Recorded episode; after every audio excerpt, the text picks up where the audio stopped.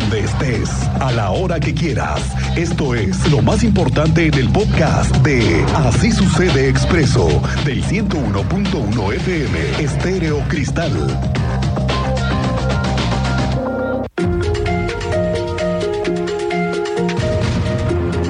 Ayer le platicaba de lo que ha sido la intervención del gobierno de Querétaro para convencer al gobierno federal de la construcción del acueducto 3.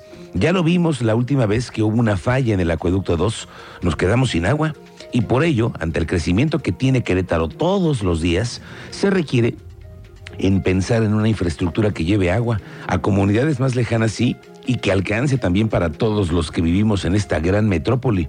Justo en ello, ayer hubo una reunión en gobernación, hoy se supo que hay buenas noticias. El vocal ejecutivo de la Comisión Estatal de Aguas, Luis Alberto Vega, dio a conocer que la obra de construcción del acueducto 3, fíjese, tendrá una duración de aproximadamente dos años. Dijo que de lograr que durante este año arranque la ejecución de esta infraestructura, más o menos en el 2025 podría estar echándose a andar. El inicio de la ejecución de una obra así se depende de la disposición de los recursos que vaya a destinar el gobierno federal. En eso están justamente, en el apriete, en el jaloneo de los recursos que pueda poner el gobierno federal y otra que pueda poner el gobierno del Estado. ¿eh? También hay otra cosa, que se puedan obtener los permisos correspondientes por parte de la Comisión Nacional del Agua y dice el funcionario que el proyecto ejecutivo arrojó que la construcción del acueducto 3 implicaría una inversión de 8 mil millones de pesos. Eso es lo que nos va a costar traer a la zona metropolitana el doble de agua que hoy trae el acueducto 2. Una vez teniendo los permisos, nosotros ya entramos a un proceso ya interno administrativo, nada más para poder asignar obras y demás, y poder, y poder asignar, pero eso ya es un, tema de licitación normal, que nos tardamos tal vez uno o dos meses, tal vez. No, es un montón de dinero. Sí, no, no, para hacerlo y terminar. Entonces, este, en un lapso aproximadamente la obra de construcción tarda un poquito menos de dos años. Imagínese usted dos años de construcción. Oiga, luego de que la Sedena, en voz de su secretario Luis Crescencio Sandoval, anunciara ayer en la mañanera la detención de Osmani N., alias Tunki, hoy el gobernador Mauricio Curi eh, dijo que fue una detención realizada en coordinación entre las fuerzas del ejército, la Fiscalía de Guanajuato y la de Querétaro. La información que tengo se dio junto con la Fiscalía General de Guanajuato, dijo Curi, a el cuestionado, dijo que se habría reforzado la seguridad en la zona de Corregidora por la captura de este presunto activo del cártel de Santa Rosa Lima y por motivos de represalias de la misma organización criminal. Curi dijo que, si bien no hay un operativo especial tras la captura, si se tiene vigilancia en la frontera del estado. El municipio de Querétaro comenzó con la colocación de señalética e infraestructura en los accesos de la zona urbana de la carretera 57. Ya ve que ahora ya es parte de la ciudad. Ya la SCT finalmente el año pasado dijo que era ya una eh, zona que es municipal. Y bueno, se trata ahora de inhibir los accidentes de tránsito derivados de este exceso de velocidad. Las autoridades precisaron que se han pintado líneas logarítmicas en la entrada de la ciudad, las cuales han provocado pues al menos una reducción de la velocidad entre 5 y 10 kilómetros por hora. Ahora, se ha colocado señalética vertical y horizontal. Se preparan arcos para anunciar que ya se acerca a una zona urbana y también se invita a la reducción de la velocidad. Para estas acciones han sido destinadas una bolsa de un millón de pesos. El secretario de Movilidad, Rodrigo Vega, recordó que de acuerdo a Protección Civil se habían registrado 45 accidentes hasta diciembre del 2022 en carriles centrales, en un tramo de 5 kilómetros por donde circulan más de 70 mil vehículos todos los días. Queda en manos del municipio de Querétaro brindar mantenimiento y conservar en buenas condiciones este tramo carretero por donde transitan más de 72 mil vehículos al día. De acuerdo con datos proporcionados por la Secretaría de Infraestructura, Comunicaciones y Transportes, el 80% del tránsito diario de este tramo corresponde a vehículos particulares, por cierto, que el municipio de Querétaro no tendrá restricciones con la circulación de camiones de carga para la carretera México-Querétaro en el tramo municipalizado que comprende de la Fiscalía hasta 5 de febrero. Según Rodrigo Vega, el secretario de Movilidad, aseguró que la obra de 5 de febrero estará un inhibidor para el paso de unidades de carga que buscarían alternativas ante el tráfico de la zona metropolitana. El secretario destaca que se mantiene la idea de contar con una rampa de frenado en el acceso a la zona urbana, aunque se tienen dos posibles puntos y dos costos. 5 o 10 millones de pesos. La precisión y la decisión va a quedar en manos de una autoridad y normativa federal entran en la zona urbana y empiezan a hacer la prueba de los frenos y es ahí donde se dan cuenta si, si se cristalizaron, si tienen algún problema y creo que es el lugar adecuado donde debiera o pudiera estar esta rampa. Se está analizando, la secretaria Oriana está trabajando este proyecto para su posible implementación. Bueno, pues autoridades están investigando la localización de una pareja que encontraron sin vida en Santa Rosa Jauregui. Tú sabes más de esto, Teniente Mérida. Muy buenas tardes. Muy buenas tardes, Miguel Ángel. Buenas tardes a nuestra audiencia. En efecto, ayer por la tarde, elementos de la Secretaría de Seguridad Pública del municipio de Querétaro acudieron a la colonia Independencia en la delegación Santa Rosa Jauregui para atender el reporte de dos personas sin vida al interior de un departamento. Se trató de una mujer y un hombre de 22 años de edad aproximada quienes rentaban el departamento en esta colonia y con información obtenida en el lugar se pudo conocer que ambos pues únicamente salían del departamento hacia su trabajo, regresaban al domicilio y así. Fueron paramédicos del Centro Regulador de Urgencias Médicas quienes con apoyo de los policías municipales pudieron ingresar al departamento y corroborar que ya no presentaban signos vitales.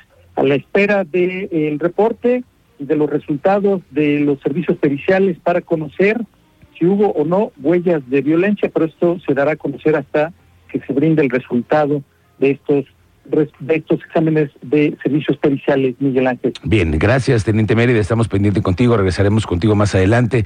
Los cierres en retornos de la obra de 5 de febrero son determinados por el gobierno del Estado y el municipio solamente apoya con el auxilio vial. Esto lo dijo hoy el presidente municipal de Querétaro, Luis Nava, y es que ayer miércoles, ¿qué tal el cierre de uno de los accesos?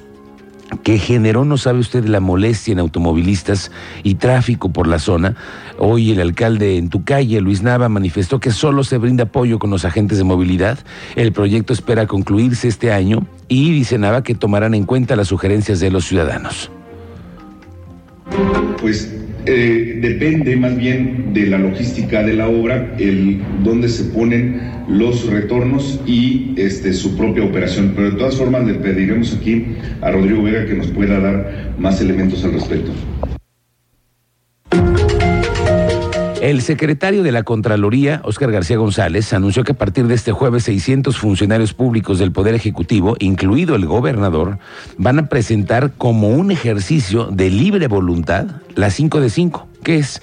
Pues esa es la declaración patrimonial, la declaración fiscal y de intereses, también un certificado de antecedentes no penales y un examen antidoping. Sí, sí, sí. Todo ello se les observa a los funcionarios públicos que están cercanos a Curi. La declaración de 5 de 5 la tendrán que presentar 600 servidores públicos que son todos los secretarios estatales, es decir, todo el gabinete, los subsecretarios, los secretarios técnicos, los particulares que también andan ahí muy pegados, los directores de área, todos los directores generales y coordinadores, todos los titulares de las unidades que tengan un nivel directivo. Ellos son 600. Estas declaraciones van a ser públicas, van a estar dadas de alta en el portal de la Secretaría de la Contraloría para que todos las podamos revisar y consultar. Este 5 de 5 va a ser un ejercicio colectivo único de transparencia total, ya lo había comentado. Es, Querétaro fue el primer estado de la República que presenta 5 de 5. Incluso ustedes habrán visto que en algún momento el presidente de la República mencionó este ejercicio que hicimos. Pues lo volvemos a repetir para que Querétaro sea punta de lanza en materia de transparencia y sobre todo la intención es que los ciudadanos vean claramente con qué ingresamos, qué calidad de servidores públicos tienen hoy aquí trabajando para, para su servicio de ellos y sobre todo cómo estamos evolucionando patrimonialmente año con año. Oye, como sabe, hay una férrea intención del presidente López Obrador de que sí o sí, sí o sí se le dé funcionalidad y además más operaciones al aeropuerto Felipe Ángeles. Ahora con el anteproyecto de decreto con el que se busca eliminar las operaciones de carga en el aeropuerto internacional de la Ciudad de México, pues hay varias áreas de oportunidad para muchas empresas y se lo digo porque para Querétaro se abren oportunidades de crecimiento, porque muchas empresas cargueras que ya operan aquí, otras más podrían voltear a ver a Querétaro como una opción. Tú sabes más de esto, Andrea Martínez. Muy buenas tardes, bienvenida. ¿Qué tal, Miguel Ángel? Muy buenas tardes y también a toda la audiencia. Pues así es, el Aeropuerto Internacional de Querétaro está listo y cuenta con la capacidad para recibir carga alterna del Aeropuerto Internacional eh, de la Ciudad de México. Así lo garantizó el secretario de Desarrollo Sustentable Estatal Marco del Prete Tercero. Esto luego que el presidente de la República, Andrés Manuel López Obrador, pues ordenó el cierre de las operaciones de carga justamente en este aeropuerto. Y bueno, de esta manera el secretario estatal resaltó que el aeropuerto de Querétaro forma parte del sistema aeroportuario de México y que dependerá de las propias aerolíneas de carga ver al Estado como una opción para hacer operaciones aéreas. Escuchemos esta información que nos compartía al respecto el secretario de Desarrollo Sustentable Estatal. Bueno, yo lo, he reiterado y lo, sostengo. El aeropuerto de Querétaro forma parte del sistema aeroportuario de México y particularmente el de Querétaro forma parte del sistema aeroportuario metropolitano.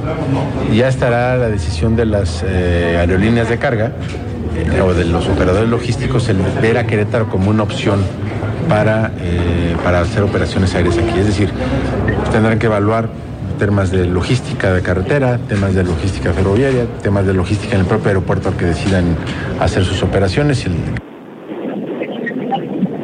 bueno, también eh, del precio tercero destacó que la terminal de carga del aeropuerto de Querétaro cuenta con 10.000 metros cuadrados de bodegas techadas, con cuartos refrigerados y aduana interior, en donde operan pues ya distintas empresas de paquetería. Incluso también, bueno, admitió que se tocarán las puertas de empresas cargueras que llegaban al aeropuerto de la Ciudad de México para ver si tienen interés de operar en Querétaro y de ser el caso, bueno, pues sostuvo que tendrán evaluar las condiciones de logística y correr y carreteras justamente para hacer las operaciones. No obstante, bueno, también el titular de la Secretaría de Desarrollo Sustentable Estatal reiteró que el LAIC es un aeropuerto competitivo categoría D, el cual cuenta, bueno, pues con una pista para aviones de carga y está rodeado también de vías de comunicación ferroviaria. Esta fue la información, Miguel. Gracias, Andrea Martínez. Y es que sí, las operaciones de carga y de correo en el Aeropuerto Internacional de la Ciudad de México van a cerrar en los próximos días. Los concesionarios y permisionarios que proporcionan este servicio tienen van a tener un plazo de 90 días hábiles a partir de la entrada en vigor de este decreto oficial que se va a emitir y que va a reubicar las operaciones en los aeropuertos cercanos y por ello la importancia de ver a Querétaro como una gran, gran opción Vamos a ver en qué acaba este asunto. Ya se anda apuntando la dirigente estatal del PRI, Abigail Arredondo, que reconoció el momento que vive el país y que según ella obliga a poner sobre la mesa una posible alianza entre el PRI, PAN y PRD. Y ella siente que pudieran caminar esa opción, así en el 2024. Claro, lo ha de decir porque aquí el PRI, si no es con una alianza, están a punto de desaparecer. Cada proceso electoral se ha visto como el PRI de Querétaro ha ido en caída precipitada. Y por eso tal vez la dirigente priista piensa que aliándose con los panistas y perredistas podría ser una fórmula exitosa.